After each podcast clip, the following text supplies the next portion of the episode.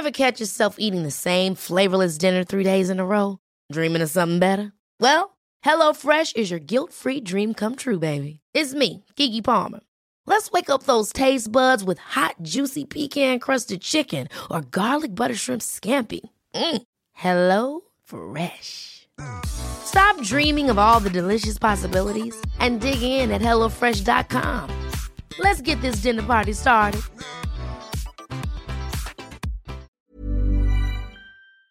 Por ello, en este momento me da muchísimo gusto saludar al gobernador de Colima, José Ignacio Peralta. Gobernador, muy buenas tardes, ¿cómo está? Blanca, me da mucho gusto saludarte, muy buenas tardes, bien, gracias a Dios, eh, trabajando muy duro en Colima, saludo a todos los que nos escuchan, muy buenas tardes. Gobernador, pues cuéntame, ¿cómo vamos con el COVID-19? ¿Cómo vamos con los contagios? Entiendo que hace pues algunos días ya registró su primera estado de la República que se había observado sobre todo en este aspecto de la emergencia por COVID-19. Sí, a ver, hemos estudiado 147 casos, de los cuales 77% han sido negativos.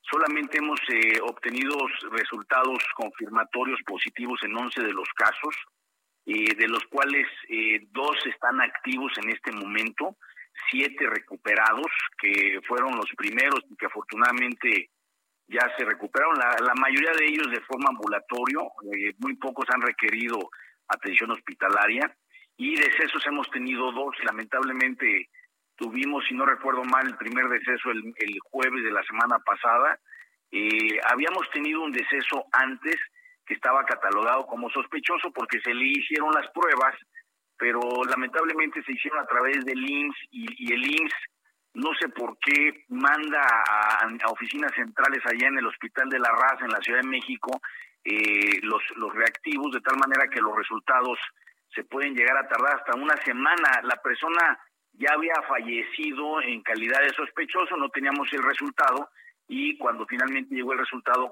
confirmando el positivo, pues ya dimos a conocer que era otro caso de deceso de COVID, que se anunció cuando tuvimos el resultado, pero que el deceso había sucedido varios días antes. Claro, gobernador, las medidas que se están aplicando en Colima para evitar pues la propagación de este virus. Mira, empezamos nosotros con medidas muy severas que fueron anunciadas el día 16 de marzo, hace ya un poco más de un mes. Inmediatamente suspendimos, 16 de marzo fue un lunes, un día inhábil, ese día, ese día suspendimos clases para el resto de la semana, no obstante que el gobierno federal había suspendido a partir del siguiente lunes, nosotros nos adelantamos una semana, yo hice declaratoria de emergencia desde el miércoles 18 de marzo y empezamos con las medidas de aislamiento, eh, no obstante tener facultades, solamente fue un exhorto, eh, no multamos ni obligamos, exhortamos a la gente de manera muy responsable. La gran mayoría de los colimenses atendió el llamado y obedeció eh, las recomendaciones de resguardo domiciliario. hemos tuvimos mucha preocupación en las semanas Santa y Pascua, pero también logramos detener los flujos de turistas eh, tenemos eh, filtros sanitarios en los 15 puntos de acceso al Estado.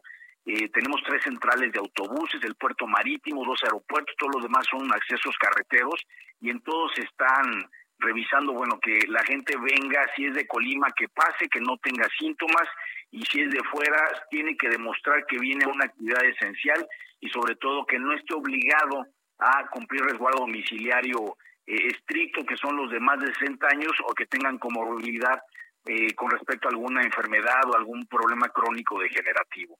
Esto nos ha permitido pues tener una incidencia baja. Nuestro peor problema en este momento es Manzanillo. Todos los casos recientes, los últimos cinco o seis casos recientes que hemos eh, detectado como positivos, todos han sido en Manzanillo. Los dos decesos que se tienen registrados son en Manzanillo. Y bueno, pues es, ahí tenemos el puerto, un aeropuerto y tenemos eh, algo de flujos turísticos muy bajos conforme a la temporada, pero lamentablemente sí llegó algo de gente, tuvimos que aplicar ahí medidas más restrictivas. Lo tengo que decir también con mucha claridad, hay poca coordinación con la alcaldesa de Manzanillo, eh, ella está haciendo su esfuerzo por su lado, pero no hay no hay buena coordinación. Eh, sí la hay con la Marina, con la Guardia Nacional, con la Sedena, eh, estamos trabajando de manera muy coordinada y de veras yo agradezco el apoyo, sobre todo de las Fuerzas Armadas a nivel federal. Eh, recientemente hemos eh, adoptado medidas como llevarles, eh, dotar de termómetros a los domicilios, sobre todo a quienes menos recursos tienen. Muchas casas ya tienen un termómetro, en muchas no. Hemos entregado ahorita alrededor de 10.000 termómetros, el mismo número de hogares, con un instructivo donde, con, digamos, respetando las normas de higiene, todos los días se tome la temperatura toda la familia y nos reporten si hay temperaturas por arriba de los 38 grados de, temperatura, ¿no? Y también tenemos un programa de eh, asistencia alimentaria. Nuestra preocupación es que el por estar la gente guardada en sus casas, sobre todo aquellos que tienen que salir a trabajar para el sustento diario, pues al estar guardado en sus casas pudieran tener un problema de ingresos y, a su vez un problema de alimentación. Tenemos un programa alimentario, ya llevamos más de siete mil eh, despensas entregadas en dos en dos semanas y estamos muy muy intensos con ese asunto. Ha habido mucha gente que nos ha donado eh, parte de su sueldo, incluso empresas que están haciendo donaciones en especie, etcétera, para poder apoyar este programa de dotaciones alimentarias. Claro, gobernador, en muchos estados eh, del país, incluso eh, en Jalisco, han hecho los gobernadores que va a ser obligatorio porque las personas se queden en su casa y van a incrementar pues estas medidas, van a extremar las medidas para evitar la propagación del coronavirus. Ahí esto no va a ser verdad porque la gente es lo caso de quedarse en su casa. Mira, yo creo que hay dos temas aquí. En primer lugar, la gran mayoría de los colimenses está haciendo caso y en segundo lugar es que la minoría que sigue de manera irresponsable en la calle, pues eh, echa por la borda, echa a perder, digamos, el esfuerzo de los que sí están actuando con responsabilidad. Estamos evaluando esa situación para ver si fortalecemos las medidas de restricción en la movilidad, eh, multando o incluso deteniendo a quienes no estén haciendo caso de las recomendaciones. Otra posibilidad que estamos eh, analizando es el tema de la bioética, es decir, si alguien no está teniendo un comportamiento eh, adecuado, ya en fase 3 o fase 4, cuando tengamos limitaciones en las instalaciones hospitalarias, bueno, pues esas personas pudieran no quedarse sin derecho, pero sí mandarlos a la cola al momento de que se requiera un ventilador o se requiera una cama o una atención hospitalaria. Es parte de los temas que se están analizando en este momento. Gobernador, usted hace unos días pues acaba de ofrecer apoyos también a los colimenses para incluir un prototipo, incluso ya que hablamos de estos para los pacientes con COVID-19. Fíjate que de manera muy afortunada es algo muy eh, pues muy interesante. Unos chavos eh, pues que conocen el tema de bioingeniería eh, estudiaron la posibilidad de construir un ventilador eh, tienen ya un prototipo, quieren hacerle algunas mejoras para poderlo producir ya en serie de manera industrial y no de manera artesanal, pero eh, ya lo revisaron la Secretaría de Salud para atención prehospitalaria eh, cumple con todos los este las especificaciones. Este y bueno cuesta 50 mil pesos es muy muy barato probablemente a través de donaciones de empresas porque no tiene las certificaciones como para poder invertir dinero público. Pero las empresas lo compran y lo donan, definitivamente que sí se estaría utilizando en nuestros hospitales. Esa es una muy buena noticia. También preguntarle, eh, pues ha abierto el presidente, las autoridades en materia de salud, la posibilidad de que algunos estados del país, algunos municipios del país, pues incluso ya regresen a sus actividades normales el 17 de mayo, otros quedaremos hasta el 30 de mayo o el primero de junio. ¿cómo están, cómo están analizando esta situación? Mira, nosotros creemos que nos vamos a ir hasta finales de mayo. Eh, es, es, desde mi punto de vista, muy aventurado en este momento eh, hacer un pronóstico eh, de corto o mediano plazo, ¿no? Las condiciones están cambiando mucho, el esfuerzo que se ha hecho se puede descomponer muy rápido o podemos incluso mejorar también muy rápido. Yo creo que lo vamos a ir analizando día con día y en función a eso vamos a hacer los anuncios, pero nosotros estamos preparándonos para irnos hasta finales de mayo. Gobernador, la coordinación con el gobierno federal, muchos gobernadores incluso pues han demandado al presidente Andrés Manuel López Obrador, incluso pues le han mandado cartas para que eh, eh redirija pues eh, recursos extraordinarios a sus entidades federativas para hacerle frente al COVID-19. Eh, ha con el presidente Andrés Manuel Obrador, con las autoridades en materia de salud a nivel federal, para que le brinden ayudas, apoyos económicos a su Estado. Eh, nosotros eh, le enviamos para empezar el primer, la primera carta, le envié hace eh, no sé, tres semanas aproximadamente, tal vez un poco más, eh, una carta en donde yo era simplemente portavoz de las peticiones que estaba haciendo el sector empresarial. Eh, le dejé muy claro al presidente que eran peticiones de los empresarios de apoyos que estaban solicitando para poder eh, pues enfrentar esta situación en mejores condiciones. Hasta el momento no tengo una respuesta. Yo le compartí esa carta a la Secretaría de Gobernación eh, y no hemos tenido una respuesta. Hemos tenido muy buen diálogo, buenas conversaciones eh, de manera colectiva eh, a través de videoconferencias con todos los gobernadores y con autoridades federales. Ha estado Marcelo Ebrar, ha estado la ministra Olga Sánchez Cordero, ha estado el subsecretario López Gatel, etcétera. Y yo lo que diría con toda claridad es que sí hay diálogo, sí hay coordinación. Eh, por lo menos en el caso de Colima, hasta ahorita no ha habido apoyos financieros o económicos.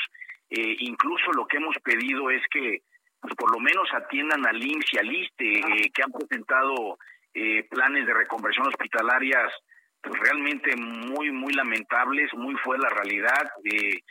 con una posibilidad de que puedan ser rebasados de forma muy rápida y eso nos generaría una tremenda demanda y presión al sistema hospitalario estatal.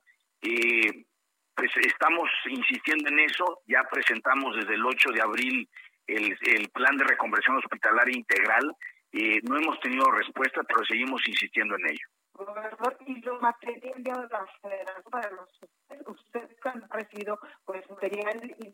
material y no está pues efectivamente eh, pues o que no está claro pues de las mejores eh, en cuanto a calidad para eh, pues a los pacientes con COVID-19 como se quejado ya muchos gobernadores bueno, nosotros estamos eh, gestionando un crédito que en primer lugar va a ser un crédito de corto plazo. Esperamos que con autorización del Congreso lo podamos eh, ampliar para que sea un crédito de largo plazo y no nos presione las finanzas públicas en el corto plazo. Eh, no va a poder ser más de 100 millones de pesos por lo pronto, pero sí tenemos que comprar un tomógrafo, tenemos que comprar más ventiladores y equipo de bioseguridad personal para todos los trabajadores del sector salud, eh, particularmente para quienes vayan a estar en las áreas de, urgencias y en las áreas COVID.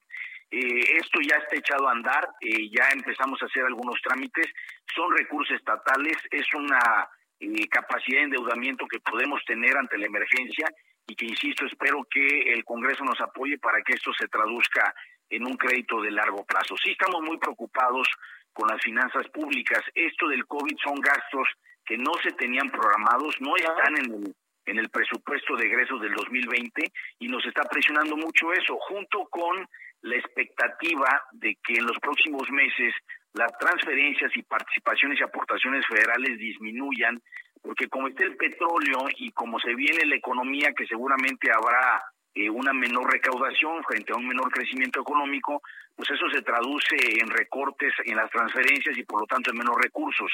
Eh, hay hacia adelante un panorama verdaderamente complicado, las empresas van a requerir apoyos y los estados vamos a estar pues muy debilitados para poder darle a las empresas los apoyos que van a requerir. pues ahí lo tenemos, gobernador José Ignacio Peralta, gobernador Lima, muchas gracias por esto. Gracias, Blanca. Estoy a tus órdenes para futuras entrevistas. Un fuerte abrazo.